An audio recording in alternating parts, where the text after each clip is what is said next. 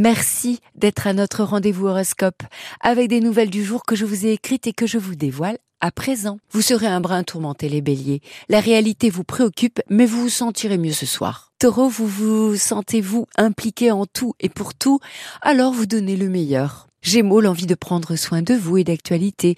Prenez aussi les rendez-vous santé qui s'imposent. Cancer, vous partez à sa rencontre, ou c'est lui ou elle qui vient à vous. Les lions, vous pourriez en avoir assez du conflit, mais il vous faut tout de même faire face, user peut-être de délicatesse. Vierge, tout se joue à deux, avec une situation qui évolue pour le meilleur ou pour le pire. Balance, ne restez pas avec vos questions au sujet des finances par exemple, parlez-en. Scorpion, il se passe quelque chose, vous êtes mobilisé, faites en sorte d'être fier de vous ce soir. Sagittaire, n'attendez pas de reconnaissance dans l'immédiat, persévérez, les résultats arrivent. Capricorne, eh bien vous devriez être moins déstabilisé par cette journée, notamment grâce au soutien des amis. Verseau, rien n'est simple, entre autres côté travail. Ce soir, vous verrez, vous aurez franchi une étape. Soyez sereins les poissons, ne vous en faites pas outre mesure, surtout que vous aurez des occasions de vous émerveiller. Et pour vous tous, on s'accroche à son idéal et on y met le petit truc qui nous différencie des autres.